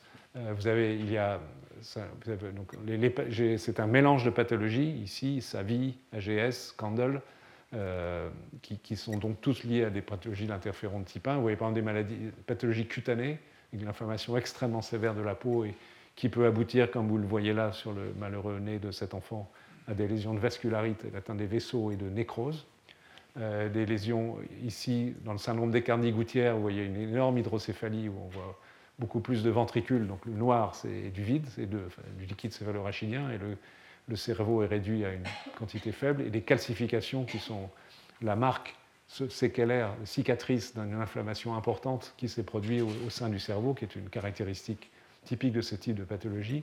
Ici, dans des images d'imagerie par résonance magnétique, euh, on voit des, lésions dans les muscles, euh, ici, c'est difficile à dire euh, directement, mais ce sont des lésions dans les tissus sous-cutanés, où ici on voit des lésions osseuses, de destruction osseuse. Dans la maladie SAVI, SAVI c'est la, maladie qui, qui, touche cette molécule-là, c'est-à-dire pardon, celle-ci, qui est impliquée donc théoriquement, physiologiquement, pas théoriquement, physiologiquement dans les processus de signalisation qui impliqués dans la reconnaissance d'ADN double brin, donc, mais la molécule est spontanément active, donc tout se passe comme si les cellules reconnaissait en permanence de l'ADN dans le cytosol. Donc l'inflammation qui est provoquée, euh, sa vie ici, par exemple, donne des infiltrats pulmonaires jusqu'à une fibrose pulmonaire. L'inflammation chronique du poumon donne sous forme de cicatrice une fibrose qui handicape gravement la vie de ces personnes et peuvent les tuer. Elles peuvent mourir d'insuffisance respiratoire. Curieusement, peuvent donner dans d'autres pathologies un excès de tissu adipeux, qui est ici dans une image une coupe de l'abdomen euh, ici les reins, et tout ce qui est blanc-gris ici, euh, ce sont de l'accumulation de graisse. Donc vous voyez que l'expression clinique est relativement large. On est, loin de tout comprendre le lien de cause à effet direct, mais tout ceci est la conséquence de production excessive d'interférons, au niveau de la peau, du cerveau en particulier, euh, ou, d'autres organes. Donc vous avez une autre image ici, encore une fois, Yannick Rowe vous en parlera plus en détail, qui résume les différentes pathologies. Je vais juste les énumérer, il en parlera tout à l'heure. Donc il y a des, maladies où il y a un défaut d'enzymes qui dégradent des acides nucléiques. Donc par exemple ici des hybrides entre ARN et ADN. Euh, ici c'est une euh, TREX1, c'est une, enzyme qui coupe les extrémités des, acides nucléiques. Celle-ci c'est une enzyme qui régule euh, la disponibilité des nucléotides pour fabriquer de l'ADN. Donc à chaque fois que ces enzymes sont déficientes, il y a accumulation, je me répète, mais c'est le principe, accumulation d'acides nucléiques. Acides nucléiques qui vont, si ce sont des ARN, vont être reconnus euh, par les molécules qui sont euh, en amont, qui ne sont pas sur la diapo de MAVS, et si c'est des molécules d'ADN, par cette molécule qui s'appelle SIGAS, et tout ceci converge vers ce qui se passe ici dans le noyau, l'activation des, gènes qui codent pour l'interféron et interféron lui-même qui va agir en produisant une très très, très, très grand nombre de substances. Donc c'est une physiopathologie très, très particulière, très bien caractérisée aujourd'hui, et qui permet de montrer euh, que la régulation du catabolisme et, de la reconnaissance des acides nucléiques dans nos cellules joue un rôle absolument fondamental dans le contrôle de l'inflammation, en image en miroir du contrôle de l'infection par des virus. Donc il faut un équilibre entre les deux. Il faut être capable de se défendre contre des virus, mais ne pas déclencher de réponse inflammatoire excessive, ce qui se passe encore une fois dans ces maladies rares très très sévères. je vais passer, et ça aussi. Et pour arriver à discuter ce point euh, qui est intéressant, difficile, qui est donc le lien entre auto-inflammation liée à l'interféron. Je viens de vous en montrer des exemples malheureusement assez dramatiques, atteinte cérébrale, cutanée, etc et auto-immunité, alors qu'a priori, on a plutôt envie de considérer que ce sont deux entités pathologiques différentes, donc deux mécanismes physiopathologiques différents, donc des phénomènes de contrôle de l'inflammation ou de l'auto-immunité différents, mais les deux se, lient. Alors, d'abord, il faut montrer que c'est le cas. Voici une étude parmi d'autres, il y en a d'autres, qui montrent, en l'occurrence, il s'agit de l'étude de la de l'expression dans les cellules euh, des ARN messagers qui sont dépendants des interférons. Je vous ai déjà dit à plusieurs reprises que les interférons induisent la production de centaines de protéines. Donc on peut regarder la quantité d'ARN messagers correspondant à chacun de euh, ces gènes qui sont sous la dépendance des interférons. Et donc ici, chaque ligne correspond à un patient, et chaque, pardon, chaque colonne, excusez-moi, correspond à un patient. Euh, sauf à gauche, ce sont des contrôles, des individus contrôles, et à droite, des patients, mais qui n'ont pas un lupus, mais une maladie articulaire, une arthrite. Et chaque ligne correspond à un de ces gènes. Ils n'y sont pas tous, mais vous avez les noms, peu importe les détails. Et il y a une échelle d'intensité qui part du bleu, très faible, au rouge, très fort. Donc vous voyez ici, il y a tout un groupe de gènes. Vous voyez schématiquement, il y a beaucoup de rouge pour, euh, pour toutes ces lignes chez des patients qui ont un lupus. Et en l'occurrence, il s'agit de lupus d'une forme un peu particulière, plus rare, des lupus de l'enfant, qui sont des maladies relativement rares, les lupus de l'enfant, mais c'est une caractéristique qui est retrouvée dans certaines formes de lupus de l'adulte, c'est-à-dire que dans les globules blancs, les leucocytes, extraits du sang d'individus enfants ici qui ont un lupus, on retrouve une expression considérablement augmentée de toute une série de gènes qui sont sous la dépendance de l'interféron. Jargon médical maintenant, c'est de dire qu'ils ont une signature interféron positive, ça c'est vraiment du jargon mais qui signifie une chose importante, c'est que de façon pathologique, la signalisation induite par les interférons de type 1, alpha, bêta, est excessivement présente. Et ceci donc se rencontre dans les lupus de l'enfant et à peu près la moitié des lupus de l'adulte. Donc c'est une marque, caractéristique très forte de la maladie lupique, pas de toutes les maladies lupiques. Au passage, cela nous montre que toute certitude, la physiopathologie de cette maladie auto-immune euh, n'est pas unique, puisqu'il y a des formes avec présence d'interférons en grande quantité et conséquences qui sont indiquées ici, et d'autres où ceci ne se produit pas. Mais cela, évidemment, incite à penser que l'interféron de type 1, au-delà des effets inflammatoires qu'on a vus tout à l'heure, indépendants d'auto-anticorps, peut jouer un rôle, dans une étape, dans euh, la maladie lupique, production des auto-anticorps, conséquence physiopathologique de la présence des auto-anticorps, et c'est ça dont on va discuter dans un instant. Incidemment, ceci euh, n'est pas qu'une discussion théorique, parce qu'aujourd'hui, il y a des essais thérapeutiques pour essayer de traiter les maladies lupiques en neutralisant l'interféron, avec des résultats dont on attend un peu plus, mais potentiellement intéressants, donc qui, évidemment renforceraient, si, les choses sont concluantes, renforceraient le concept que l'interféron joue un rôle important dans certaines formes de maladies lupiques. La difficulté, encore une fois, est de relier pathologie inflammatoire et auto-immune. Alors comment on peut relier les deux? Je vais vous montrer deux schémas euh, pas totalement simple, mais on va essayer. Euh, on va prendre le temps, ne vous inquiétez pas. Euh, on a ici les, cellules principales, les grandes cellules actrices des réponses immunitaires. En bas, on va commencer par tout en bas. Ici, des lymphocytes T, lymphocytes CTL, c'est-à-dire que ce sont des lymphocytes T cytotoxiques, donc qui sont capables de provoquer des lésions, très utiles pour, pour tuer des cellules infectées par les virus, mais s'ils il tue des cellules qui ne sont pas affectées par des virus, ce n'est pas une bonne idée. Et là, on entre dans le cadre d'une maladie auto-immune. À droite, vous avez ici une cellule plasmocytaire, en anglais plasma cell. Donc ça, c'est un lymphocyte B qui a été activé et qui produit des anticorps. Donc la cellule produisant les anticorps, vous avez ici les petits anticorps, lymphocytes T qui font des dégâts Donc dans le lupus, ce sont des anticorps qui reconnaissent des molécules d'ADN. Il y en a d'autres, mais c'est les principaux. Et ces immuns complexes rôle, on sait qu'ils ont un rôle pathogène très important, notamment au niveau du rein, mais pas exclusivement. Alors après, il y a plein de flèches dans tous les sens, ça se complique. Si on remonte, ici, il y a une cellule très importante euh, qui est la cellule dendritique. La cellule dendritique, je vous rappelle, sont les cellules qui présentent l'antigène. Donc il n'y a pas de réponse immune adaptative. Là, on n'est plus dans l'inflammation, on est dans l'auto-immunité ou l'immunité adaptative en général. C'est pour activer des lymphocytes et des lymphocytes B, il faut qu'ils aient reconnu un antigène présenté par ces cellules dendritiques. Mais en amont des cellules dendritiques matures qui sont capables de faire le job, d'activer ces lymphocytes T, ces lymphocytes B, pathologiques ou pas, ça dépend des cas, euh, il y a euh, évidemment les cellules, il dendritiques qui ne sont pas encore fonctionnelles, mais qui vont être activées essentiellement par des produits de l'immunité et qui vont euh, engendrer la réponse immunitaire. Ce qui se passe dans le lupus, mais cause-conséquence, les choses ne sont pas tout à fait claires, c'est qu'il y a une catégorie particulière de cellules dendritiques qui sont ici en haut à droite, PDC, c'est les cellules dendritiques plasmocytoïdes. Pardon encore une fois de cette terminologie terrible, mais la cellule dendritique plasmocytoïde, elle a ce nom parce qu'elle a morphologiquement, elle ressemble à un plasmocyte, à cette cellule produisant des anticorps, mais ce n'est pas du tout un lymphocyte V. C'est une catégorie très rare de cellules dendritiques, donc susceptibles de présenter des antigènes, mais surtout qui produisent, qui, ont la propriété, lorsqu'elles sont infectées par des virus ou lorsqu'il y a une infection virale, de produire de grandes quantités d'interférons qui vont agir sur la maturation des cellules dendritiques. Donc, voyez, excusez-moi.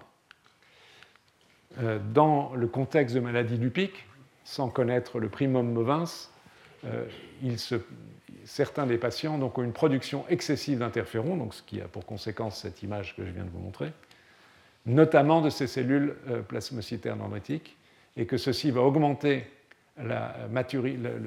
l'acquisition de la maturité des cellules dendritiques à présenter des antigènes, d'activer des lymphocytes T CD8 en bleu, et qui vont devenir cytotoxiques, des cellules CD4 vertes, ici pour l'image, hein, qui vont aider les lymphocytes B à produire des anticorps et aider d'autres cellules à agir, et euh, d'activer in fine les lymphocytes B, en jaune ici, donc à produire ces auto-anticorps. Donc autrement dit, cet excès de production d'interférons, tel qu'on l'observe dans le lupus, mais si vous me posez la question à quoi est dû l'excès de production d'interférons, ma réponse est je ne sais pas.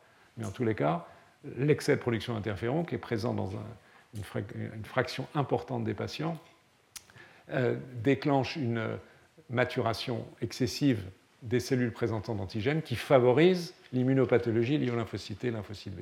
En tous les cas, ça c'est la vision. Pardon, je passe par une série d'étapes et ce n'est pas totalement simple.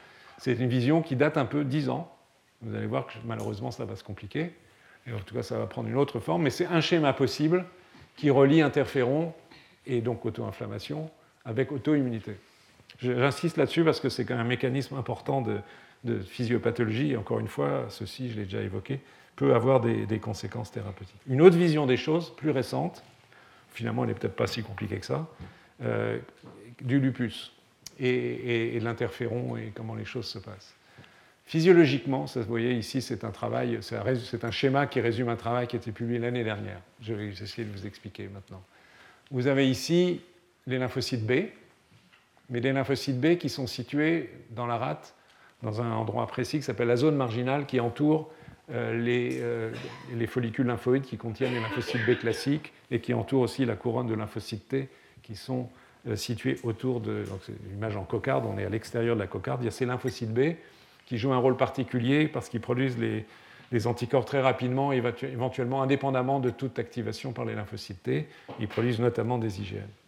Donc physiologiquement, donc on est ici dans la zone marginale de la rate, et à côté, à droite, c'est les follicules B, donc ce sont les lymphocytes B qui sont prêts à débuter une réponse anticorps s'ils sont activés par des lymphocytes et l'antigène.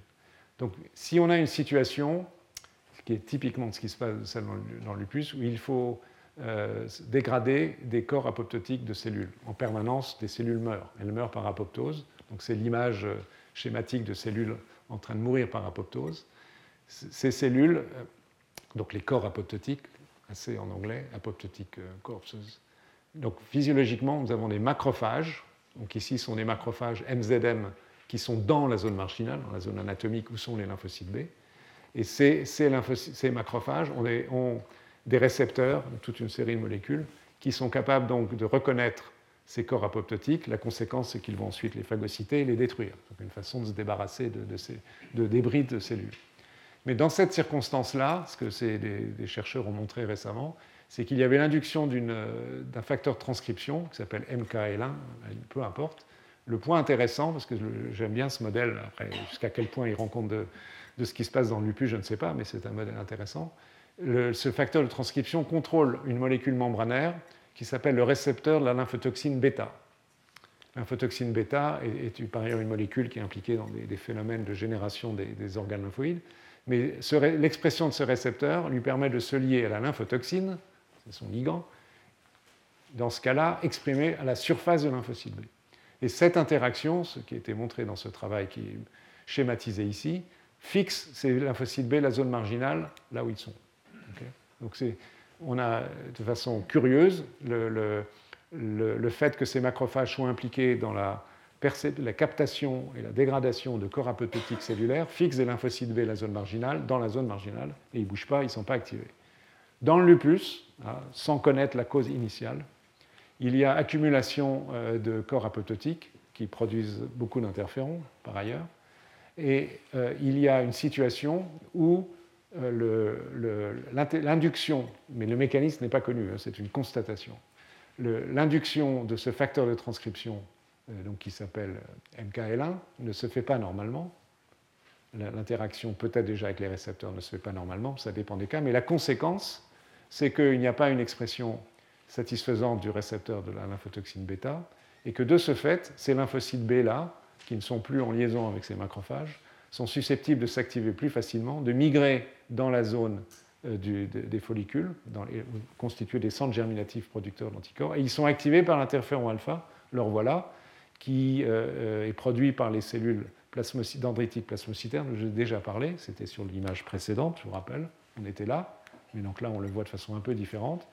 Les, notamment déjà le fait qu'il y ait déjà eu des anticorps anti-ADN présents qui fixaient sur les corps apoptotiques pleins d'ADN. Donc il y a une espèce de double signalisation qui active ces lymphocytes B, qui se détachent migre dans la zone des, follicules B, s'active avec des lymphocytes, etc., et s'embarque dans la production d'anticorps avec éventuellement un cercle vicieux. C'est un modèle. Euh, ne considérez pas, là je parle notamment pour les étudiants qui sont dans la salle, n'apprenez pas par cœur l'idée, voilà, c'est l'explication de la physiopathologie du lupus. Mais c'est un modèle qui n'est pas inintéressant parce qu'il essaye donc de concilier deux notions qui étaient a priori loin d'être évidentes à rapprocher sur un plan mécanistique, que sont cet excès de production d'interférons, encore une fois présent chez un grand nombre de patients, situation qui provoque en soi l'auto-inflammation, et la production des auto-anticorps et la, composante auto-immune euh, de, cette pathologie.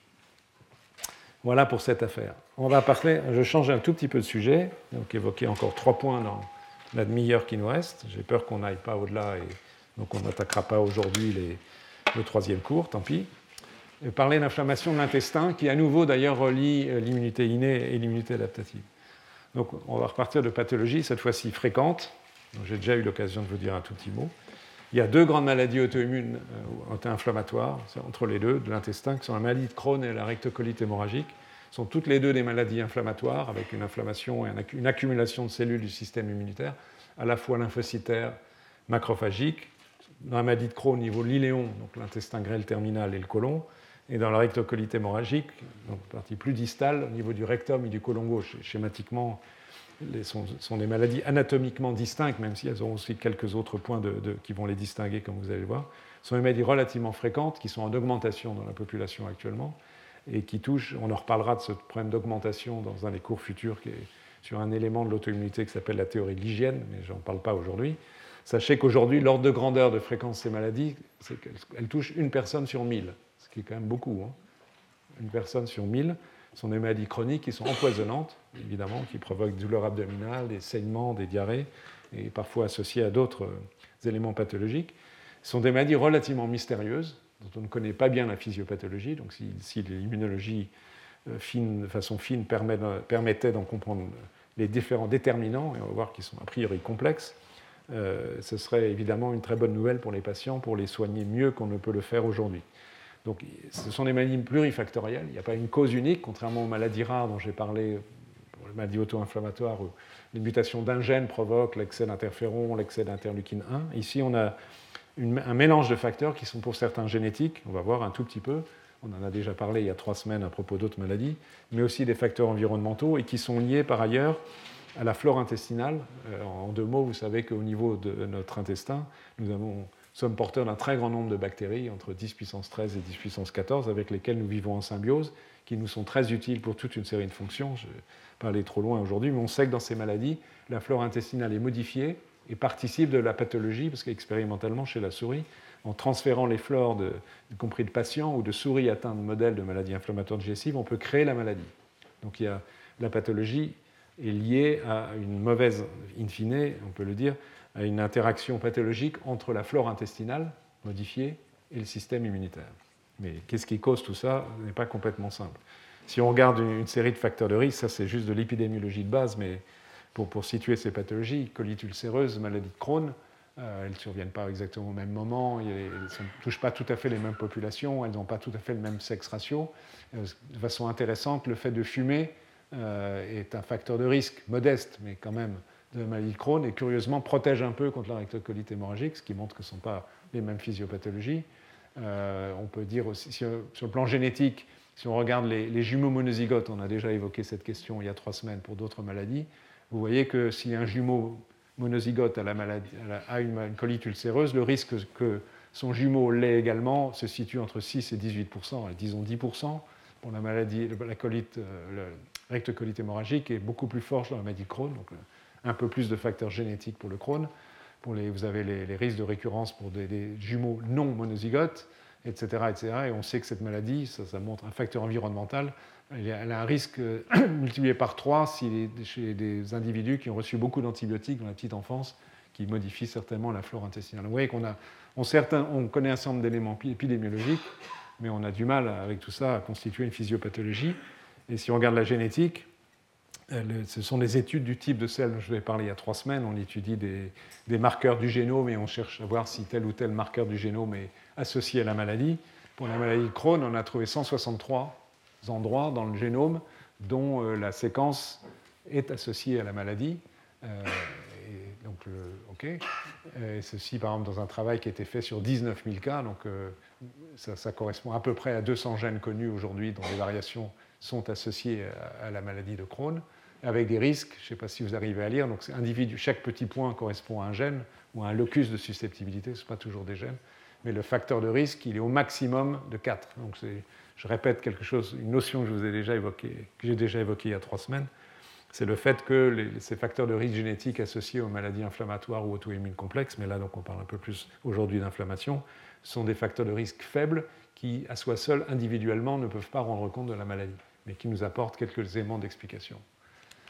Mais si on, on essaye d'analyser ce que représente le poids de la génétique, l'hérédité, dans ces maladies, ça reste assez faible. Ici, toujours pour la maladie de Crohn, euh, le, risque génétique rend compte à peu près de 5% du risque de la maladie. Donc il reste 95%. Et si on y ajoute le tabac, là on n'est pas dans la génétique, on est dans l'environnement, le comportement, tabac, le risque lié au fait de fumer euh, de maladie de Crohn, plus les facteurs de susceptibilité génétique ne rendent compte de 8% du risque. Donc on est loin de tout comprendre.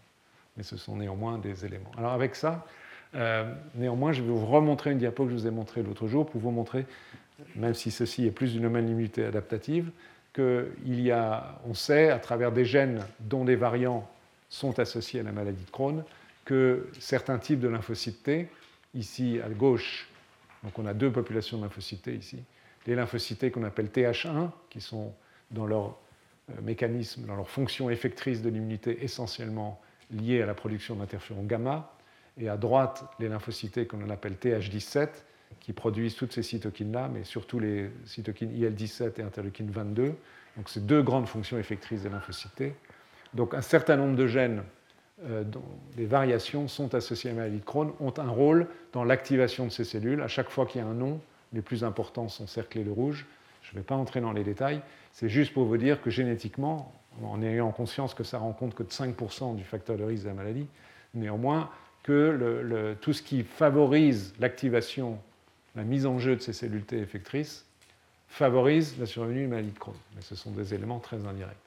Mais la réalité de ce qu'on sait aujourd'hui, pour réintégrer ça dans l'inflammation, puisque aujourd'hui on parle de maladie inflammatoire, c'est que les choses sont nettement plus compliquées. Donc malheureusement, Ce sera difficile d'aller au-delà de ce schéma qui cache beaucoup d'ignorance.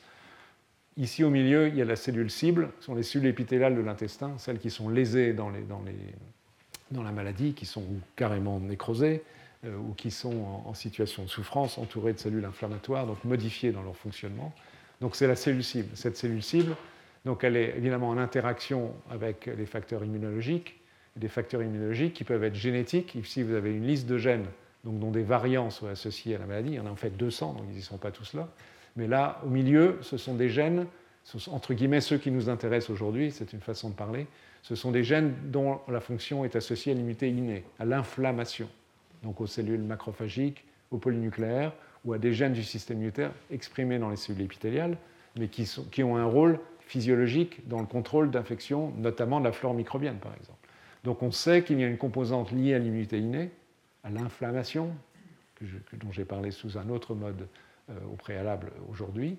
Ce sont ces gènes-là. Et puis cette série de gènes-là, qui est plus longue, qui correspond en partie à ce que je vous ai montré là, mais avec d'autres, qui correspondent à des, facteurs génétiques qui vont modifier les réponses immunes au sens large de l'immunité adaptative. il y a des facteurs liés, quand on écrit dysrégulation immunitaire, on cache en grande partie l'ignorance, mais donc sur lesquels il y a une influence génétique des cellules inflammatoires, immunité innée et de l'immunité adaptative, et certainement dans le contrôle de la flore microbienne, donc qui est physiologiquement présente, mais qui n'est pas maintenue quantitativement et qualitativement au niveau où elle devrait être. Et puis, il se rajoute toute une série de facteurs acquis, les antibiotiques, on en a parlé tout à l'heure, euh, le fait de fumer, etc., etc., qui, d'une façon ou d'une autre, sans qu'on sache très bien, modifient soit la flore, soit la physiologie de ces cellules, soit la réponse immunitaire. Donc, euh, cette espèce de losange qui cerne les cellules malades indique un certain nombre de facteurs de risque génétiques et environnementaux qui modifient l'équilibre entre la flore intestinale et les cellules épithéliales. Mais malheureusement, aujourd'hui, on n'est pas capable d'aller plus loin et que, l'on s'intéresse sur le plan de l'immunologie euh, au rôle des facteurs d'immunité innée dans le contrôle de la flore microbienne, au rôle de adaptative dans le contrôle de la flore microbienne et de l'interaction entre les deux, on n'est pas capable d'aller beaucoup plus loin. Mais c'est l'état des connaissances aujourd'hui pour cette pathologie. Alors, de façon un peu plus précise, bien un peu plus compliquée, en reprenant le modèle d'une maladie rare, je vais vous montrer d'une autre manière quelque chose que je crois j'ai évoqué déjà à deux reprises aujourd'hui, c'est que ces systèmes d'immunité innée impliqués dans l'inflammation sont contrôlés. Il y a des voies qui s'activent, qui sont mises en jeu physiologiquement dans un contexte d'une infection bactérienne, virale, etc. Contrôler la flore intestinale, on l'a vu à l'instant mais ces systèmes sont contrôlés de telle manière qu'ils ne soient pas mis en jeu de façon excessive ou trop durable et de provoquer les inflammations dont je vous ai, évoqué quelques exemples euh, jusqu'ici. Et je vais vous montrer l'exemple que je trouve assez intéressant d'une molécule très particulière qui s'appelle A20, au moins celle-là un nom simple, qui contrôle toujours la même euh, fonction, mais la fonction associée à toute une série de cellules et dans des contextes différents. Euh, le, premier, on peut l'évoquer euh, dans un premier lieu sous un plan de la pure génétique, ce n'est pas le plus intéressant, mais le gène qui code pour la protéine A20 est un locus de susceptibilité, donc un facteur de risque faible, comme ceux qu'on a vus tout à l'heure, pour toute une série de maladies inflammatoires et auto-immunes, arthrite rhumatoïde, arthrite juvénile, donc les pathologies de l'enfant, le lupus, dont on a déjà parlé à plusieurs reprises, les maladies inflammatoires de l'intestin, je ne me souviens plus s'il était dans la liste des gènes, on peut les voir, par curiosité, est-ce qu'on trouve un vin là-dedans Il a un autre nom, alors que ça c'est juste ma curiosité personnelle, excusez-moi. Il n'y est pas, donc c'est que cette liste n'est pas complète, ça forcément, parce qu'il n'y avait pas 200 gènes. Mais donc ce A20, pardon, il est là. Euh, donc des variantes de ce gène sont associées, facteurs de risque faible, maladie inflammatoire de l'intestin et encore la maladie cœliaque, donc l'intolérance au gluten, les vraies, pas celle imagée des gens qui mangent, croient qu'il ne faut pas manger de gluten, c'est autre chose. Psoriasis, maladie de la peau, on en a dit un mot, diabète de type 1, et tous ces variants, encore une fois, sont des risques faibles, sont associés à une petite diminution de l'expression de la molécule. Donc si cette protéine n'est pas exprimée tout à fait à son niveau normal, on a un facteur de risque maladie auto-immune ou inflammatoire. Donc ça vaut la peine de s'intéresser à cette molécule et de comprendre ce qui se passe. Alors il y a des nouvelles qui ont été publiées récemment, que je vais évoquer, qui permettent, en, association avec toute une série de travaux, de comprendre à peu près à quoi sert cette molécule. Vous allez voir qu'elle joue un rôle central de contrôle d'une voie biologique précise dans, les réponses immunes, à la fois inflammatoire innée et euh, immune adaptative.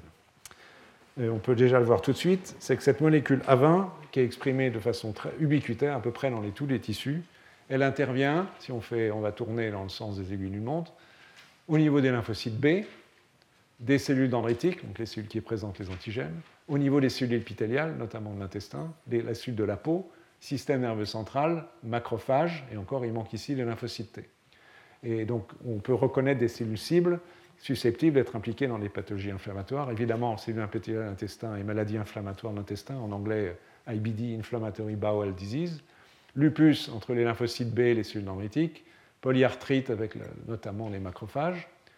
Donc on sait que cette protéine est impliquée dans le contrôle des réponses immunes. On va voir plus en détail dans un instant, parce que pour l'instant ça reste très très très phénoménologique flou, euh, de, toutes ces cellules. Donc comme vous allez le voir, et je pense de vous en convaincre, cette molécule joue un rôle dans l'homéostasie du système immunitaire, dans de très nombreuses lignées cellulaires, les cellules typiques du système immunitaire, cellules présentant antigènes, macrophages B, mais aussi les épithélias, qui rappellent à nouveau que le système immunitaire, ce ne sont pas que les cellules, les cellules d'origine de la moelle osseuse, d'origine du sang. Et euh, information importante, si on, inactive ce gène chez la souris, ces souris meurent très rapidement d'une pathologie inflammatoire multiple, multi-organe, extrêmement sévère. OK. Donc ça indique que cette, molécule sert à quelque chose. Pour avancer de façon un peu plus précise, je vais, avant d'arriver aux détails biologiques, évoquer un travail qui a été publié il y a quelques semaines, qui est très intéressant, même s'il est dramatique pour les malades. C'est à nouveau le modèle que j'aime bien, c'est ma façon de travailler personnelle, mais c'est d'analyser le rôle d'un facteur biologique, en l'occurrence du système immunitaire, à travers une maladie rare chez l'homme. Donc il a été décrit il y a peu de temps hein, par des équipes d'Amérique du Nord dans quelques familles, une, deux, trois, quatre, 1, 2, 3, 4, 5, 6, 7, 8, 9, 10, 11, 12, 13 malades qui ont euh, une mutation qui touche un des deux allèles, donc c'est un déficit très partiel, un allèle fonctionne normalement, l'autre allèle est muté et fait que la protéine n'est pas normalement présente. Schématiquement, ces individus, des 4, 1, 2, 3, 4 familles, 5 familles, pardon, 5 familles, ont une situation où ils ont la moitié de la normale de la protéine A20, schématiquement, donc la moitié de la fonction. C'est un tout petit peu schématique. Et vous pouvez voir incidemment que c'est une maladie dominante, par exemple, si on prend la famille numéro 5, la mère est atteinte et sa fille est atteinte. Si on prend, c'est encore plus flagrant dans la famille 2, la grand-mère maternelle ici est atteinte, la mère est atteinte, la fille est atteinte, mais il, se trouve qu'il y a beaucoup de femmes atteintes, mais il n'y a pas de relation homme-femme, il y a ici deux hommes ici par exemple. Donc ces, ces, infortunées personnes ont des mutations du gène qui code pour cette protéine qui s'appelle A20, on va revenir sur sa fonction après, et de fait, si on regarde dans les globules blancs de ces individus, on trouve moins, si on élimine avec des anticorps, si on des gels électrophorèses, on précipite cette protéine, on en trouve moins, avec les bandes grises sont beaucoup moins fortes que chez les contrôles ici. Donc il y a un défaut d'expression qui est lié à des mutations, on va pas aller en détail. Et ces malheureux patients ont des pathologies inflammatoires sévères. Ils ont par exemple, c'est un fond d'œil, une atteinte sévère de la rétine, une atteinte des vaisseaux, ce sont les vaisseaux, qui sont inflammatoires, qui vont entraîner une nécrose et un décollement de la rétine, des ulcérations de la bouche, par exemple, ou, exactement, ou aussi des ulcérations génitales, des abcès inflammatoires mais non infectieux au niveau de la peau, et aussi il n'y a pas d'image, mais des atteintes articulaires. Donc c'est une maladie inflammatoire et, aussi auto-immune, à vrai dire, on va y revenir, polyviscérale, qui est provoquée par l'absence de la, enfin par l'absence, excusez-moi, la diminution à peu près d'un facteur 2 de cette protéine A20. Donc à l'évidence, cette protéine a un, rôle très important et ça va permettre d'arriver au point intéressant, c'est à quoi sert cette protéine? Comment se fait-il qu'un déficit même partiel de cette protéine ait de telles conséquences dramatiques et que chez la souris, un déficit complet provoque une maladie tellement sévère d'inflammation euh, en période néonatale qu'elle soit mortelle. Euh, donc, qu'est-ce que, en fait, cette protéine contrôle un facteur de transcription, je vous ai parlé, je crois, au moins à deux reprises cet après-midi, qui s'appelle NF-kappa-B, qui est donc, en fait, un facteur schématiquement de deux, euh, composé de deux protéines, qui, lorsqu'il est activé dans le cytosol, dans le cytoplasme, est modifié, va pénétrer dans le noyau et activer toute une série de gènes, et en l'occurrence de gènes qui codent pour des protéines inflammatoires. Donc en fait, cette molécule A20, on va le revoir sur un schéma dans un instant, est un élément de contrôle qui limite l'activation du facteur NF-κB, qui contrôle le niveau de, quantité de molécules NF-κB capables de migrer dans le noyau et d'activer des facteurs inflammatoires. Donc ceci vous, démontre simplement que si on regarde les mutations tous ces, nombres et ces lettres correspondent aux mutations du gène A20 chez des patients. Et on regarde dans des cellules qui expriment ces mutations le niveau d'activation de NFKB, NFKB excusez-moi, en utilisant un gène artificiel où on regarde en fait une substance colorée et ça, facilite la lecture. Eh bien on s'aperçoit que par rapport à une situation sauvage ou en l'absence d'activation, situation sauvage, une situation normale, pardon, c'est le, terme des généticiens classiques, wild type, situation sauvage, mais donc normale, chez un individu normal qui a une protéine A20 en quantité et en qualité normale, et en l'absence d'activation, il n'y a, aucune activation secondaire qui se passe du système NF-κB. Et alors que lorsque sont exprimées les protéines mutées, donc qu'il faut qu'elles soient exprimées en moins grande quantité, euh, NF-κB spontanément est, euh, actif. Donc c'est une façon directe de montrer que les mutations euh, qui résultent dans ces produits anormaux résultent, provoquent une activation excessive, ne contrôlent pas correctement le système NF-κB. La conséquence, si on dose toute une série de substances inflammatoires, ici dans le sérum des malades, donc dans le sang, l'interleukine 1, on en a déjà parlé, le TNF, une autre cytokine, des facteurs qui sont secondaires à l'interféron, comme l'interféron gamma qui s'appelle IP10, IL17, donc une autre cytokine produite par les lymphocytes H17. Donc à la fois on a des cytokines ici produites par les macrophages, par les lymphocytes T, l'IL9, encore une autre, l'interféron gamma, lymphocyte T, IL6, IL18. Et donc on regarde des, sujets sains et des patients, vous voyez que pour chacune de ces cytokines, il y a un excès.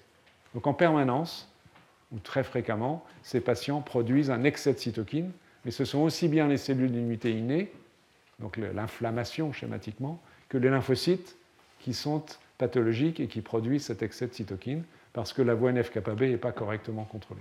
Donc ce schéma est compliqué, mais en fait il est moins compliqué qu'il en a l'air, et il explique tout ce que je viens de vous raconter et ce qu'on comprend aujourd'hui, et qui montre le, caractère essentiel de cette protéine A20. Donc cette protéine A20, elle interagit à chaque fois que cette voie NF-κB est impliquée en aval d'un système de signalisation. Donc on peut les passer en rue et on va retrouver un certain nombre de molécules dont je vous ai parlé aujourd'hui, pas de toutes naturellement. Euh, on va commencer ici par exemple, nous sommes le cytosol, et rappelez-vous ce que je vous ai dit tout à l'heure, RIG-I, MDA5, ce sont des récepteurs pour des acides nucléiques ARN dans le cytosol qui sont mis en jeu euh, en, en contexte de pathologie infectieuse lorsqu'il y a une infection virale par des ARN. Donc l'activation de ces récepteurs par la présence d'ARN, donc encore une fois en situation infectieuse d'une infection virale, va provoquer l'activation du système NF-κB via un complexe moléculaire qui s'appelle NEMO, IKK1, IKK2.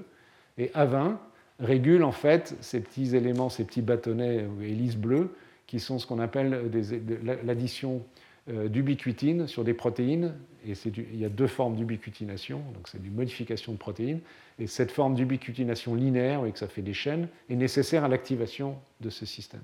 Donc A20 vient couper ces chaînes. En fait, c'est aussi une, forme d'ubiquitination, mais c'est une ubiquitination de dégradation. Je suis compliqué parce qu'il y a des choix à la fois d'activation et de dégradation. Mais on peut retenir les choses peut-être d'une façon plus simple en disant que A20 vient couper ces, ces éléments bleus fixés sur ces protéines qui sont nécessaires à l'activation de ce complexe et qui, in fine, provoquent l'activation des NF-κB.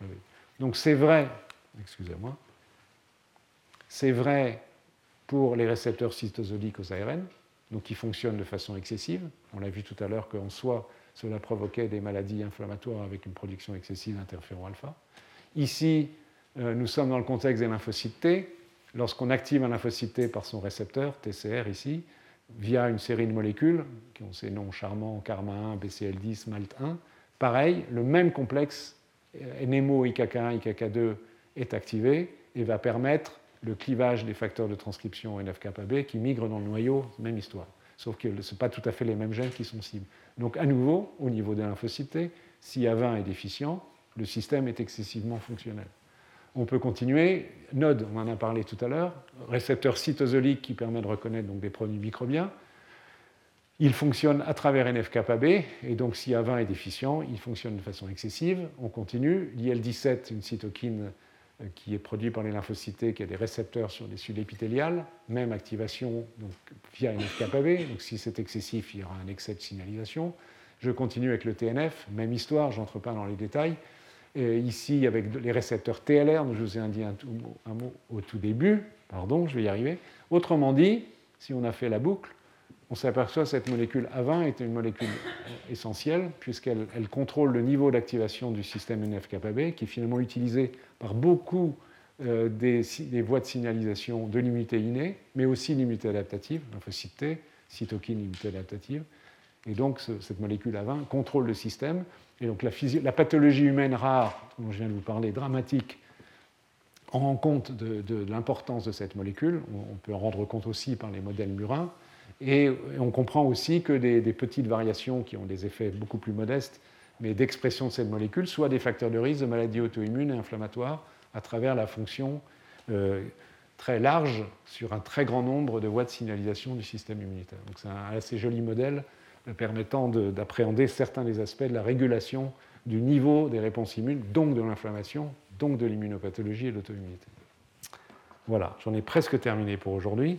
On va terminer par un tout petit mot en revenant sur les, récepteurs euh, aux acides nucléiques dans le cytosol pour vous montrer euh, un, des éléments qui, est une question permanente et très intéressante de l'immunologie, c'est comment nous distinguons le soi du non-soi. Parce qu'en permanence, on essaye, notre système immunitaire a, été, a évolué sous la pression des pathogènes pour reconnaître le non-soi et, épargner euh, de s'activer en présence de protéines du soi. On peut l'illustrer par les ARN. Il y a les ARN du soi, nos cellules sont bourrées d'ARN, et les ARN du non-soi sont les ARN viraux. Donc, euh, je vous remontre ici ce que je vous ai déjà dit tout à l'heure. Il y a des récepteurs pour des ARN dans les endosomes, qui proviennent d'endocytose de, de, produits extérieurs, donc qui peuvent être des virus, naturellement. Et puis, il y a des récepteurs dans le cytosol pour les ARN que sont les RLR. Donc, euh, on peut se poser la question, comment nos, cellules distinguent les ARN viraux des ARN endogènes, ne réagissent pas physiologiquement aux ARN endogènes. S'ils si réagissent, on a vu que ça provoquait des pathologies auto-inflammatoires sévères avec production d'interférons, alors qu'on a très envie que nos cellules réagissent, aux ARN viraux et nous en, évitent que nous soyons euh, contaminés de façon durable et ayant une infection sévère par des ARN virus. Comment on distingue les deux? Donc on a des éléments d'explication qui sont liés au lieu de localisation de l'ARN et à la structure de l'ARN. J'y ai déjà fait allusion tout à l'heure. Je vais vous montrer un exemple. Pour certains types d'ARN, s'il est dans le cytosol, cela ne provoque aucune réaction. Et si le même ARN est dans un endosome, a été endocyté, il va provoquer une réponse inflammatoire à la production d'interféron alpha. Donc ça veut dire que c'est la localisation de l'ARN, non pas sa structure dans le cas présent, qui définit réponse ou pas réponse. Donc le, principe étant qu'a priori, pour ce type d'ARN, je vais vous montrer la donnée expérimentale dans un instant, euh, c'est le fait qu'une cellule a endocyté des particules virales dans ses endosomes qui va déclencher la réponse immunitaire. Et si d'aventure cet ARN se trouvait dans le cytosol, mais c'est le cas des ARN messagers, d'un grand nombre d'ARN physiologiques qui ne provoquent pas de dégâts. Et après, on verra le deuxième exemple. Voici le cas que je vais vous, illustrer sur le plan expérimental. Vous avez une cellule, schématiquement, un endosome donc. Et prenons l'exemple du virus de la grippe. Chacun connaît le virus de la grippe. Le virus de la grippe, il, est composé d'un ARN simple brin, un brin d'ARN. Ce simple brin d'ARN, il est reconnu par un des récepteurs de famille immunité dont je vous ai déjà parlé, qui s'appelle le Toll-like récepteur 7.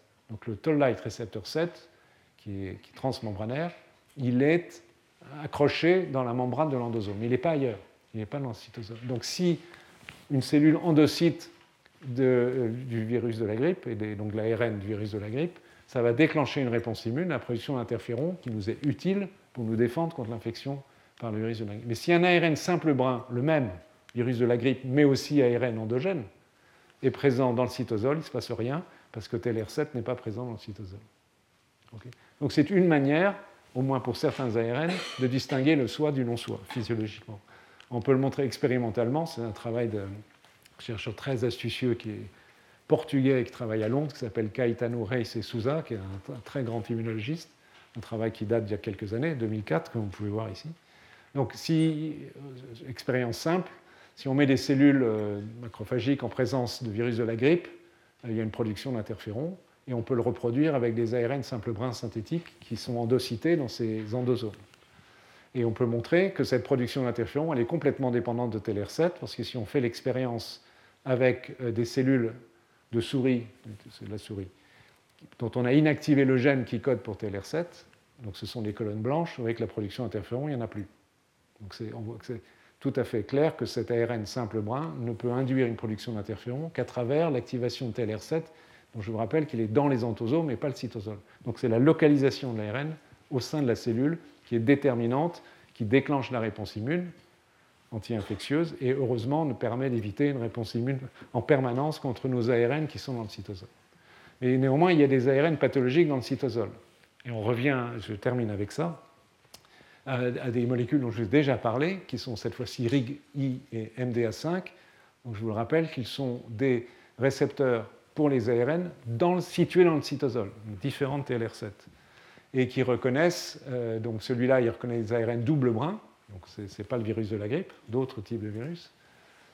Et on a peu d'ARN double brun physiologiquement. L'homme ne fait pas dans le cytosol, nous n'avons pas des ARN double brun. Et celui-là reconnaît des ARN simple brun, donc problème potentiellement, puisqu'il y a physiologiquement des ARN simple brun, des ARN messagers par exemple, ARN de transfert, etc., dans notre cytosol. Mais vous allez voir dans un instant que ce récepteur n'est mis en jeu et ne produit l'interféron que si cet ARN, je l'ai déjà évoqué au tout début du, cours aujourd'hui, contient sa partie 5' initiale 2 ou 3 phosphates. Et notre ARN humain, mammifère, n'a pas 2 ou 3 phosphates. Par contre, les ARN viraux ont 2 ou 3 phosphates. Je vais vous illustrer ça ici. Euh, vous avez, ce sont des modèles un peu synthétiques, mais euh, plus AS, ça permet la constitution. C'est de l'ARN simple brun, mais auquel on ajoute un, brun, un, oligonucléotide antisens AS, donc ça fait des doubles brins. Et vous avez ici l'équivalent de la production d'interférons dans des cellules euh, donc, où le, récepteur, je vais vous le montrer, sont les molécules dont je viens de vous parler. S'il y a un seul phosphate 5'P, pas de réponse. S'il y a 5' diphosphate, il y a une réponse à l'ARN double brun. Triphosphate, elle est encore plus forte. donc ça, c'est la situation des ARN endogènes des cellules. Ça, c'est la situation des ARN viraux, par exemple, les réovirus sont dans cette situation. Et on peut montrer que ceci dépend de RIG-I, parce que si on fait l'expérience dans des, cellules qui n'expriment pas RIG-I, euh, la réponse, elle n'existe plus. Et à contrario, donc dans des cellules où il n'y a pas RIG-I, ou bien il manque la, molécule qui est juste en dessous de RIG-I dans la signalisation, qui s'appelle MAVS, le titre viral est énorme. Donc il n'y a pas de contrôle de l'infection virale. donc ici, la discrimination soit-non-soit, elle est liée au fait que les ARN euh, de virus de type euh, ARN double brun expriment à leur extrémité des radicaux phosphates qui ne sont pas présents sur les ARN des mammifères.